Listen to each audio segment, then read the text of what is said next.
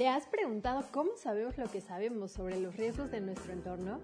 Este podcast es sobre las historias de la ciencia y los científicos que investigan lo que no sabías que se podía saber. En este espacio escucharás crónicas de especialistas que estudian la relación entre la mente y las personas para entender cómo la vida cotidiana a veces nos lleva a crear los riesgos del futuro. ¿Quieres conocer sus historias? Acompáñanos.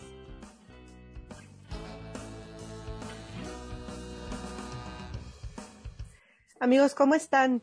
Me da muchísimo gusto saludarlos nuevamente en esta ocasión, pues ya en el año 2022, con este nuevo episodio de nuestro podcast Cuéntame tu riesgo, ciencia tras bambalinas, un espacio para descubrir a las personas que día a día crean estos nuevos conocimientos sobre el riesgo a través de las ciencias y de las humanidades.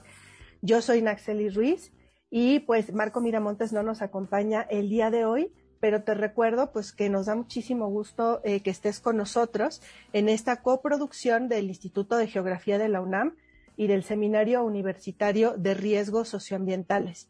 Muchísimas gracias por sintonizarnos nuevamente en este primer podcast del 2022. Como te, como comentábamos, pues ya vamos a más de la mitad, la segunda mitad de nuestra temporada dos y pues la verdad estamos como siempre súper emocionados porque no sabes qué episodio tan especial hemos preparado para ti. En esta ocasión nuestro podcast se titula Redes sociales y plataformas colaborativas en la respuesta a sismos y la verdad no podría estar más contenta de darle la bienvenida a la doctora Diana Contreras Mojica. Hola Diana. Hola Nax. ¿Cómo, Muchas gracias. Muchas gracias. Muy bien. Gracias por acompañarnos en, en este episodio. Les cuento, amigas y amigos, que eh, Diana, eh, ella es colombiana, pero es ciudadana del mundo, porque ahorita de hecho se encuentra en el Reino Unido. Ella tiene una trayectoria súper interesante, es doctora en Ciencias Naturales en Geoinformática Aplicada por la Universidad de Salzburgo, en Austria. Cuenta con una maestría en Ciencias de la Geoinformación y Observación de la Tierra en la Universidad de Twente, en Holanda enfocada en la planificación y gestión urbana, y es especialista en evaluación de riesgos y prevención de desastres de la Universidad de los Andes en Colombia y arquitecta por la Universidad Nacional de Colombia.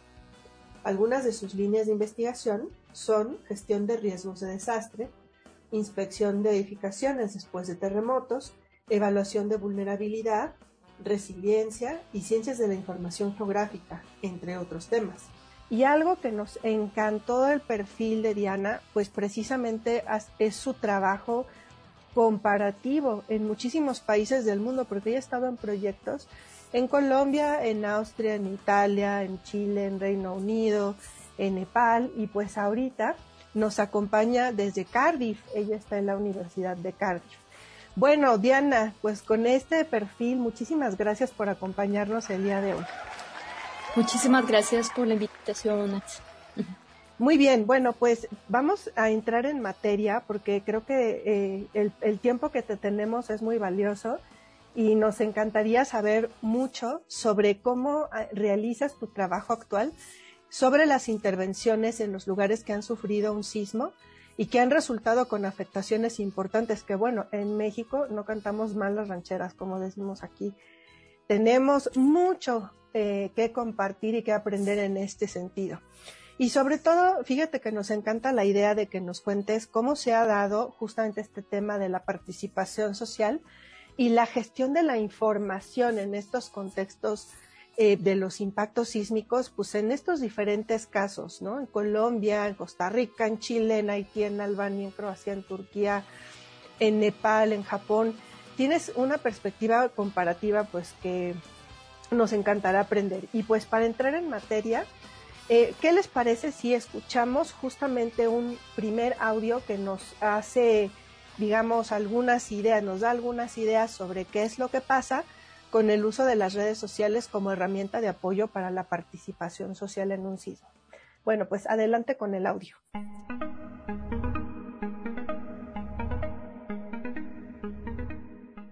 Salimos a las calles a indagar un poco sobre el tema, y esto fue lo que nos dijeron. ¿Qué piensas del uso de redes sociales como herramienta de apoyo para la participación social durante un sismo? Creo que las redes sociales son un buen medio de comunicación. En momentos de emergencia, gracias a ellas, nos podemos organizar para ayudar o para saber qué hacer en ciertos casos. Pues creo que las redes sociales sí han demostrado una diferencia en cuestión de una herramienta de apoyo. Lo más reciente, el 19 de septiembre, que sucedió hace ya unos, unos cuantos años, demostró cómo la participación fue inmediata gracias a las redes sociales. Considero que son de gran utilidad debido a que, por ejemplo, a través de ellas se puede solicitar ayuda para encontrar personas, para ponerse en contacto con los familiares o conocidos de alguna persona que se haya encontrado. Incluso también recuerdo que en el sismo de 2017 a través de ellas se solicitaba ayuda para recoger escombros o para donar víveres. ¿Qué tan confiable crees que es la información que circula en Internet en esos casos? Son confiables hasta cierto punto. Debemos de tomar en cuenta qué es lo que nosotros compartimos, estar seguros de que es verdad para no malinformar pues a la gente. Bueno, ante estas circunstancias, creo que lo que siempre se le agradeció al Internet es la rapidez de hacernos llegar las cosas, ¿no? Entonces, sí es como difícil saber diferenciar en los primeros momentos si la información es verídica o no. Lo mejor que hay que hacer es investigar, saber quiénes más están hablando del, mismo tema, quiénes más están hablando de la misma situación que ocurrió, para saber si es confiable o no es confiable. Considero que depende del medio o el contacto que esté compartiendo la información y que precisamente en circunstancias así es importante rastrear la fuente original para saber si la información es falsa o verdadera, porque muchas veces la información es sensible. Y también porque ha habido casos en los que se difunde información y fotos que son falsas, pero por la situación que se está viviendo podrían parecer verdaderas o actuales. Bueno, pues con estos primeros testimonios creo que entramos muy bien en la materia que queríamos conversar contigo, Diana. Tú eh, compártenos un poco cuál consideras que es el papel y este impacto de las redes sociales y de otras plataformas colaborativas, porque no son solo redes sociales, justamente para reunir los datos que nos permiten dar una adecuada respuesta a emergencias y a la recuperación post-impacto en el caso de los sismos. ¿De qué redes y de qué plataformas estamos hablando? Cuéntanos. Bueno, Nax, gracias por la pregunta. Mira, estamos hablando de redes sociales como Facebook, Twitter, Instagram, YouTube. Estas redes, mira, nos proporcionan imágenes y datos de texto en tiempo real que nos sirven para estimar el impacto de los desastres, no solo de sismos. Por ejemplo, Facebook tiene la opción para que sus usuarios reporten que están bien después de un terremoto por ejemplo, en México, que es un país con una, alta amenaza sísmica, es muy importante que las personas lo usen para que los amigos en el exterior sepamos que todos ustedes se encuentran bien. ¿sí?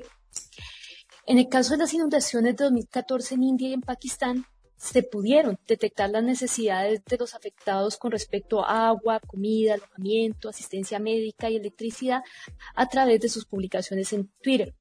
Precisamente, una de, las personas entrevistadas nos decía que eh, a través de las redes sociales se habían podido eh, encontrar personas. En el sismo de, del Egeo, en el 2020, muchas personas indicaban dónde se encontraban las personas atrapadas y daban la dirección entonces se podían eh, movilizar los equipos de búsqueda y rescate hacia esas zonas. Instagram, por ejemplo, contiene muchas imágenes de daño que son útiles para estimar el impacto de los sismos. La cuestión es que ya no están georreferenciadas para proteger la privacidad de los usuarios.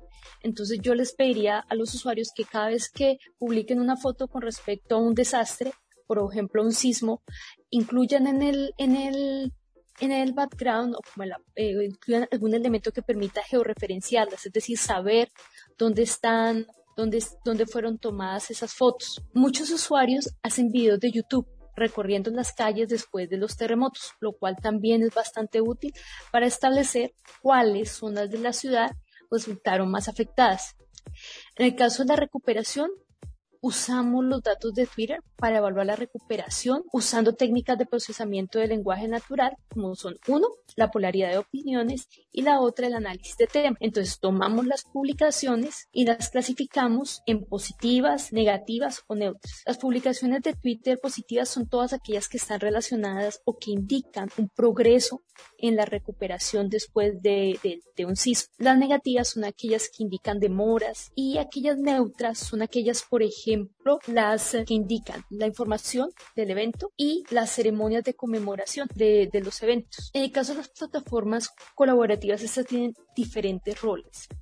Por ejemplo, informan cuando ocurre un sismo a través de los teléfonos móviles, nos llegan la información, pero también recopilan informes de los usuarios que viven en el área afectada y ellos pueden enviar observaciones enviar imágenes o descripciones de los datos, por ejemplo, a través de la aplicación LASCOE que fue desarrollada por el Centro Sismológico Europeo y MSC. Yo les recomiendo que la descarguen. Otra aplicación que yo les recomiendo descargar en su celular y más en México, que tiene una, una amenaza sísmica importante, es la Earthquake Network, porque emite alertas en tiempo real cuando la red de teléfonos inteligentes detecta los terremotos, pero a su vez esta aplicación también hace que el teléfono sea un instrumento para detectarlos.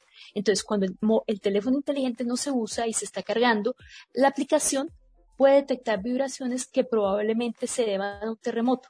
Si se detecta un movimiento sísmico, se envía una señal a un servidor que recopila las señales de los teléfonos inteligentes que tienen descargada esta aplicación y siguiendo el algoritmo el servidor decide en tiempo real si está ocurriendo un terremoto.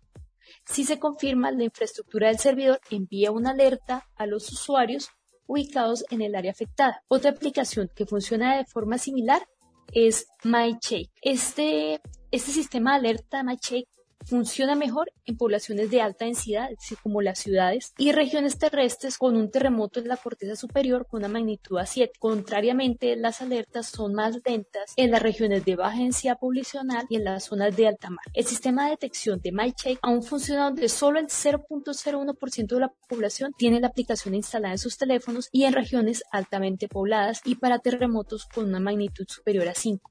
Entonces, es necesario que más personas tengan estas aplicaciones en sus teléfonos para facilitar la detección de sismos y la alerta sobre los mismos. Todos ellos cuando uno instala preguntan si uno comparte con ellos la localización por temas de privacidad.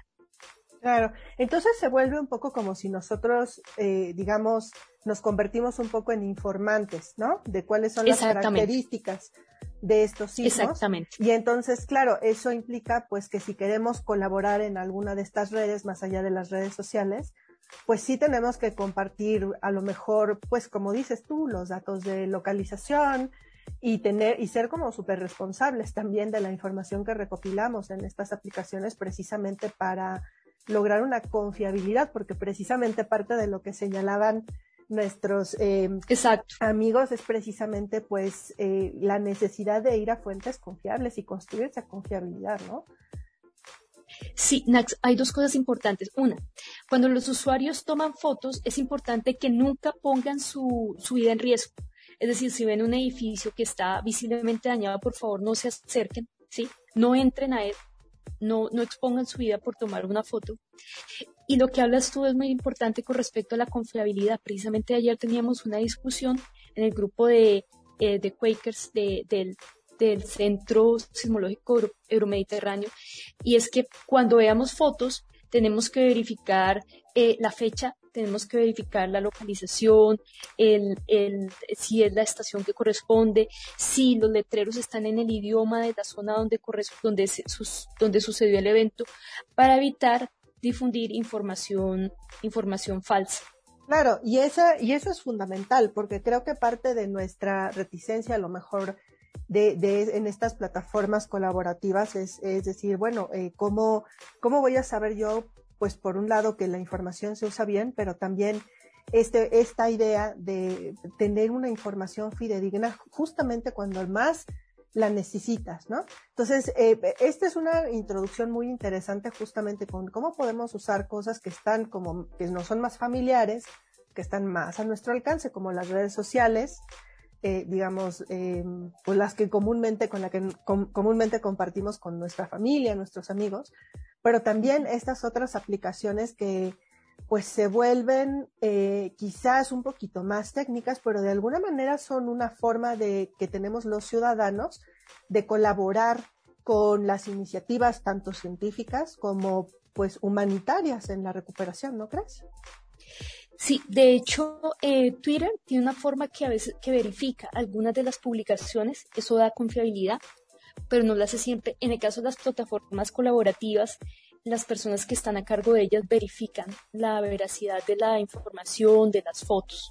Sí, pero igual como ciudadanos, como usuarios de esas aplicaciones, tenemos que ser responsables de la, de la información que compartimos y no generar desinformación en un momento que lo que se necesita es datos veraces para la ayuda humanitaria, para la asistencia humanitaria a las personas afectadas. Pues, wow, o sea, qué importante es esto y la verdad creo que en, nuestro sitio vamos a poner justo las ligas a todas las aplicaciones que nos has mencionado, pues para que todos aquellos que queramos sumarnos, pues nos volvamos activos participantes de, cómo opera esa eh, plataforma colaborativa de datos. ¿Les parece, amigas y amigos, si vamos a un segundo audio? En esta ocasión vamos a escuchar eh, el testimonio de Sergio Beltrán, quien es arquitecto forense, especialista en memorialización de los desastres y un participante muy activo en Verificado 19S, que fue una iniciativa que ocurrió aquí en la Ciudad de México, desde donde estamos grabando en el sismo del 19 de septiembre del 2017. Adelante con el audio.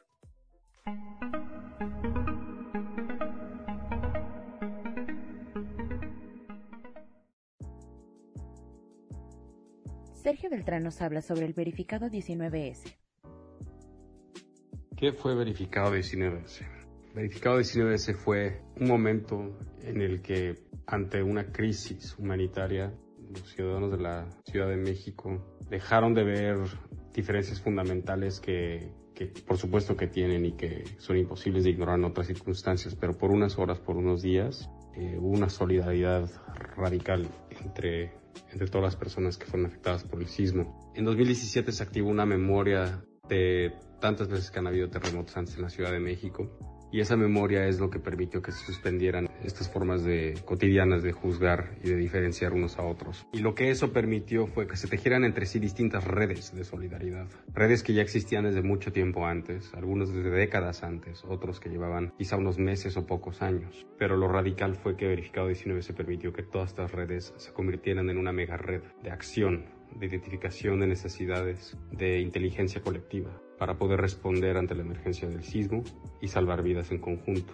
Fue un momento de horizontalidad en el cual quienes tenían capacidades, por ejemplo, en recursos económicos o en recursos técnicos, pues brindaron lo mejor de sí para poder justo salvar esas vidas. A partir de la experiencia de Verificado 19S y ya más de cuatro años, de haber estado involucrado en diversos esfuerzos por, por estudiar, por analizar, por identificar qué elementos constituyeron verificado 19S como para poder replicarlo o sistematizarlo y haber entendido que, que verificado 19S fue fundamentalmente orgánico y que es muy difícil replicar de una manera artificial. Yo creo que la lección más importante es justo cultivar esas relaciones orgánicas entre las personas, esas redes de confianza y de conocimientos radicalmente transdisciplinarios que permitieron que pudieran activarse la gran diversidad de actividades que fue verificado 19S. Eh, la respuesta es un poco difícil porque por un lado sí pienso que está ahí en las relaciones humanas donde, donde están eh, los elementos clave para reaccionar de la mejor manera posible en caso de afectaciones por sismos u, otros desastres construidos socialmente, pero pues también esto no deja una fórmula clara para poder replicarlo. Laura Freyermuth nos habla sobre el verificado 19S. Verificado 19S fue una iniciativa ciudadana que surge ante la respuesta deliberadamente errática del gobierno de la Ciudad de México ante el sismo de septiembre de 2017. Ofreció un mecanismo para tener información verificada, es decir, confiable y confirmada en campo o por alguien directamente ahí. Creó un mapa que permitía ubicar inmuebles con daño de distinta magnitud y articuló a una red de personas voluntarias que querían ser solidarias con el desastre. De esta manera se lograba identificar dónde y qué se necesitaba en distintos momentos de la emergencia, dando vida a un plan de acción que no se recibía desde las autoridades. pase lo que pase, merecemos un trato digno, que es igual de importante lo técnico como lo social, y que toda atención es un derecho y no una dádiva o un favor. Listo, pues escuchamos también aquí a Laura Freyermuth, especialista en participación social, eh, y que también estuvo eh, muy, muy activamente eh, pues trabajando en esta iniciativa de verificado 19S. Y Diana, me imagino que todos estos testimonios no son ajenos. Tú, em, digamos, en, toda esta tu experiencia en, países distintos, ¿qué similitudes has encontrado donde se ha visto justamente este uso de redes y plataformas para evaluar la situación de daños? ¿Qué diferencias y semejanzas hay entre los países del mundo en diferentes continentes en estas situaciones. Bueno, Nax, gracias de nuevo por la pregunta. Bueno, es importante recordar que aparte de extracción de datos durante las emergencias, también hemos recopilado datos de Twitter de los décimos aniversarios de los terremotos del Aquila en Italia, eh, el terremoto de Haití en el 2010, el del Maule en Chile en el mismo año, el de Christchurch en Nueva Zelanda en 2011 y el de Tohoku en Japón y del quinto aniversario del terremoto de Gorka en Nepal. Con respecto a emergencias después de los terremotos, mira, tenemos datos de Twitter del terremoto de 2019 en Albania y los sismos de Zagreb y el mar Egeo en el 2020. Y contamos con datos de texto provenientes de los usuarios de la aplicación LastQuake con respecto a los sismos de Albania, Zagreb y el mar Egeo. Ahora, Volviendo a tu pregunta, hemos identificado temas comunes para todos los casos, tanto inmediatamente después de la emergencia como durante la recuperación. Estos son, por ejemplo, los temas que comentan los usuarios de Twitter son, por ejemplo, información sísmica, la intensidad, los efectos geotécnicos, los daños en las edificaciones, las afectaciones a la infraestructura, las instalaciones esenciales, a los equipamientos urbanos. También, por supuesto, el número de heridos, en, las bajas, las acciones de respuesta que las personas toman, eh, las ayudas humanitarias que algunos ofrecen, las ayudas humanitarias que otros necesitan, se critican las prácticas constructivas, se envían mensajes de solidaridad, eh, se habla de los preparativos para la respuesta emergencia y, con el, y después de unos días ya se empiezan a mencionar algunas señales de recuperación temprana. Desafortunadamente, también encontramos publicaciones xenófobas que culpan a personas de ciertas religiones o de ciertas nacionalidades de los sismos. Estos simplemente los clasificamos como no relacionados. Bueno, Nax, hablamos de los temas comunes. Ahora, hay unos temas, y se los propongo, de los temas únicos para ciertos casos. Por ejemplo, en el, caso de los tweets del décimo aniversario del terremoto de Maule en Chile, encontramos otra categoría, además de heridos y bajas, y es el de los desaparecidos que es una categoría que aparece en el caso de los tsunamis, no, no es normal en los terremotos. En el caso de Haití hay varios temas que también son, afortunadamente son únicos para este caso, pero son muy desafortunados para Haití, porque durante la recuperación los tweets o, o, para el décimo aniversario, hay muchos tweets relacionados con la inestabilidad política de este país que definitivamente demora la recuperación y otros temas que son incluso más, que son más graves, que son las denuncias de abusos sexuales cometidos por las tropas de la misión de estabilización de las Naciones Unidas en Haití y la epidemia de cólera generada por los soldados nepaleses de la misma misión que llegaron a Haití después del terremoto. En el caso de los comentarios de los usuarios de la aplicación LastQuake con respecto al símbolo del Egeo, fue interesante que pudimos identificar población vulnerable, como por ejemplo una mujer embarazada que sentía miedo al estar sola durante el sismo, una persona indocumentada, para no usar el término ilegal porque nadie es ilegal, que cuando oyó el ruido causado por el terremoto pensó que la policía le estaba golpeando a su puerta y temía ser deportada. Personas con movilidad reducida que al no poder evacuar comentan que decidieron simplemente cerrar la llave del gas para evitar accidentes en caso de daños en las tuberías. Y un profesor de un colegio que tuvo que calmar a sus estudiantes. En el caso de, en este mismo caso del Egeo, muchos usuarios de la aplicación Quake reportaron que habían evacuado sus viviendas, otras decidieron aplicar la técnica del triángulo de la vida. Y en el caso de Zagreb, el caso de Zagreb es interesante porque los usuarios, uno de los temas que más se comparte es información sísmica con diferentes magnitudes. Entonces es necesario comparar esas magnitudes con la fecha y la hora de, de, la publicación para saber si es desinformación o simplemente son las magnitudes, las diferentes magnitudes de las réplicas.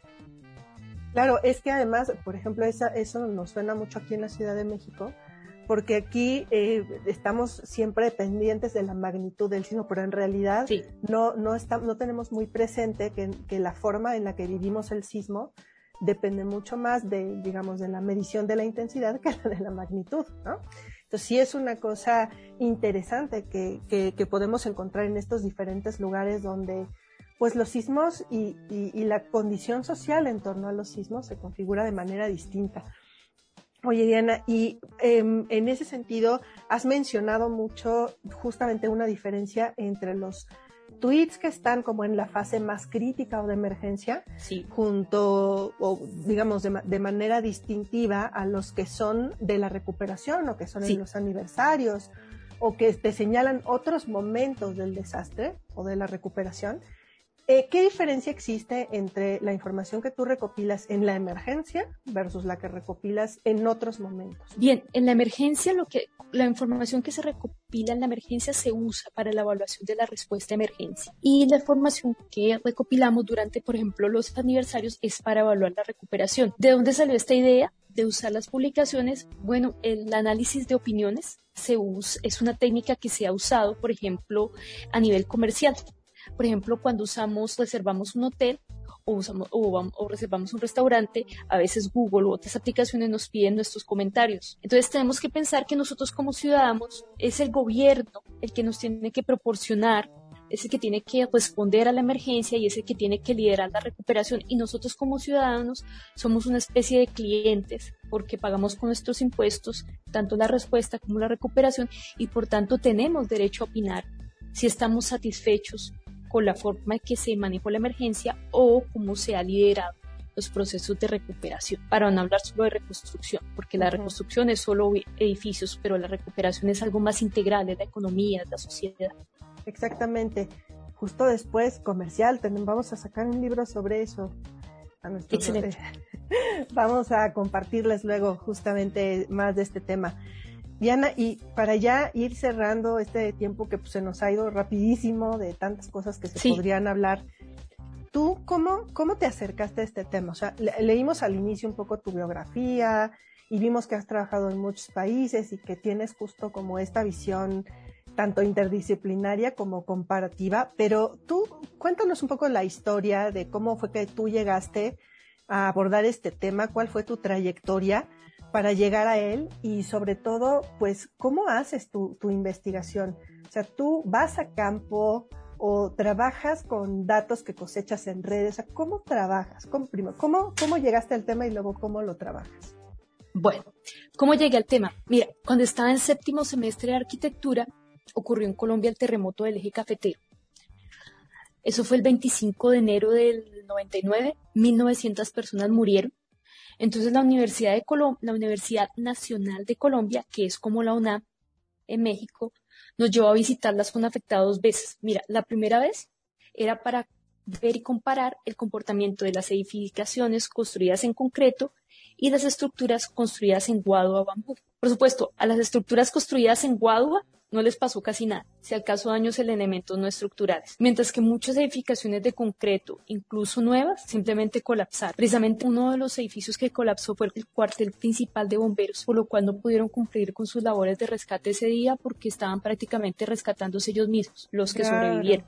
Claro. La segunda vez que fuimos, la idea era diseñar vivienda para las personas que la habían perdido. Por eso, esta vez lo que hicimos fue visitar los alojamientos temporales, hablamos con las personas afectadas para que nos contaran cómo era su vida antes del sismo, cómo eran sus viviendas, cuáles eran sus actividades económicas y cómo les gustaría su nueva vivienda. También en, esa misma visita eh, fuimos a sitios donde se podría localizar la nueva vivienda y cuando volvimos a Bogotá pues nos pusimos manos a la obra. Bueno, la propuesta fue académica, no se construyó, pero la experiencia de visitar esa zona inspiró lo que sería para mí mi tesis de pregrado o licenciatura, como dicen en México, que fue el diseño de un centro coordinador de emergencias para la ciudad de Bogotá, pero no era solo el edificio, era como un sistema de coordinación urbano con bases de respuestas en diferentes localidades de la ciudad y parques, parques designados con espacios diseñados para servir de alojamientos temporales. Este trabajo de grado recibió una tesis meritoria. Gracias a eso empecé a trabajar en el ahora Instituto Distrital de Gestión de Riesgo y Cambio Climático IDIGER en Bogotá, donde trabajé siete años. Y durante este tiempo me di cuenta que muchos de los problemas relacionados con los desastres eran el resultado de una falta de planeación urbana y de la importancia de los sistemas de información geográfica, conocidos como SIC,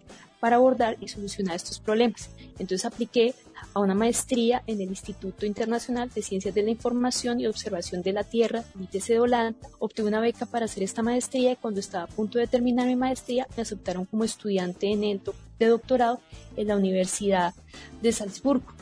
Cuando terminé mi doctorado, trabajé como líder de equipo, del equipo de vulnerabilidad social y resiliencia en una ONG en Italia. Luego volví a Sudamérica como postdoc para trabajar en el Centro de Investigación para la Gestión Integrada del Riesgo de Desastres en Chile, donde aprendí bastante la experiencia chilena en gestión del riesgo, que es bastante, bastante. Y luego vine acá al Reino Unido como investigadora asociada en la Universidad de Newcastle para el proyecto Aprendiendo de los Terremotos, donde fue donde empecé a trabajar por las redes sociales. Y ahora pues soy lecture en el tema de eh, ciencias geoespaciales. Pues nada, se nos acabó el aire nada más de escuchar la trayectoria.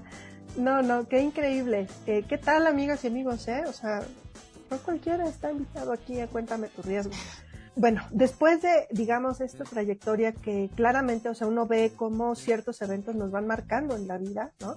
Exactamente. Como también eh, el hecho de haber vivido una experiencia de este tipo de alguna manera también va definiendo tu trayectoria y tu futuro. Y eso, pues creo que a todas las personas que eh, estudiamos vulnerabilidad o desastres, de alguna manera nos pasan historias, vaya, distintas, pero que tienen algunos rasgos en común de haber sido tocados, ¿no? Por ese tipo de temas. Y sí. cuando tú, tú evidentemente saliste a, tu primer trabajo de campo, ¿eso es similar a lo que haces en este momento? O sea, vas a los sitios que tienen estas situaciones a hacer trabajo de campo. Eh, ¿Cómo trabajas esos datos? Mira, es, eh, y es una cosa es ver, los es ver los efectos del sismo por televisión o por foto y otra cosa es visitar la zona afectada y ver a las personas tratando de rescatar sus cositas de entre los escombros. Eso marca mucho, ¿sí? Ver la afectación de las personas es lo que más, lo que yo creo que a mí más me marcó.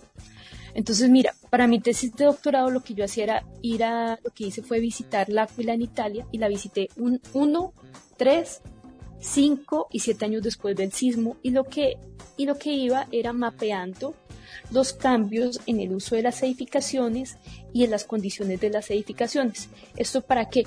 Para generar indicadores de recuperación espacial que no solamente fueran contar cuántas casas se habían construido, sino que mostraran como la emisión social y la recuperación y la recuperación económica.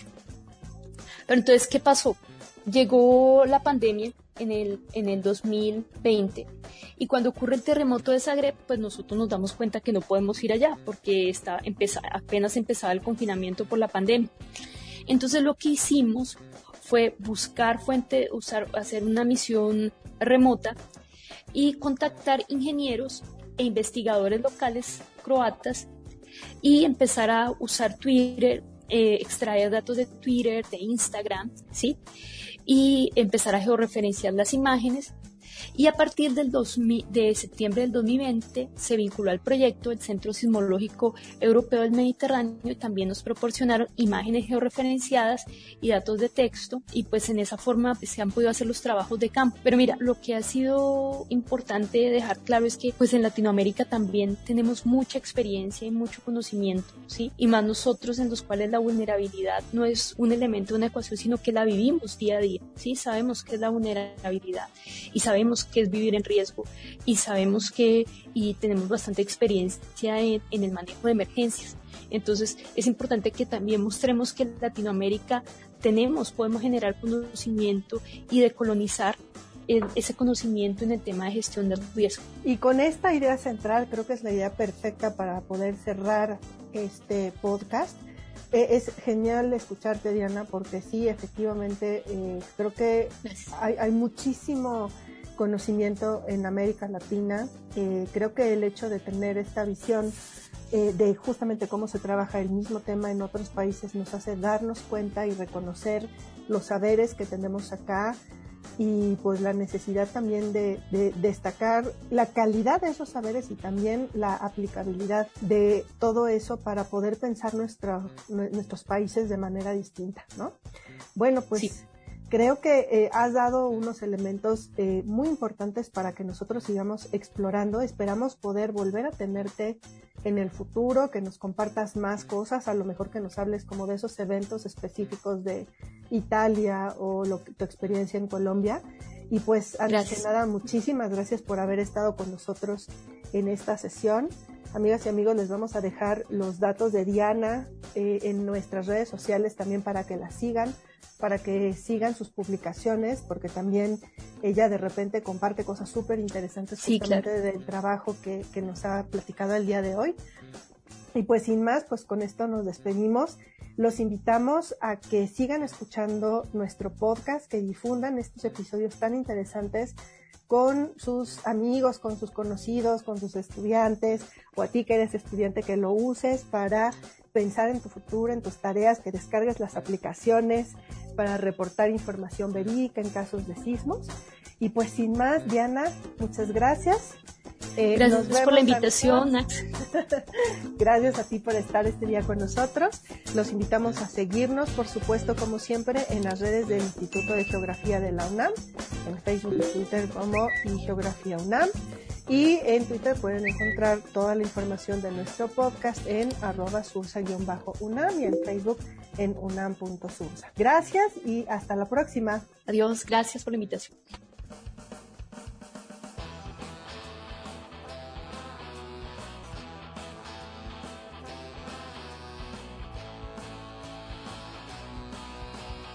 Gustaría conocer más historias como esta? Acompáñanos en la siguiente emisión de Cuéntame tu riesgo. Ciencia tras bambalinas.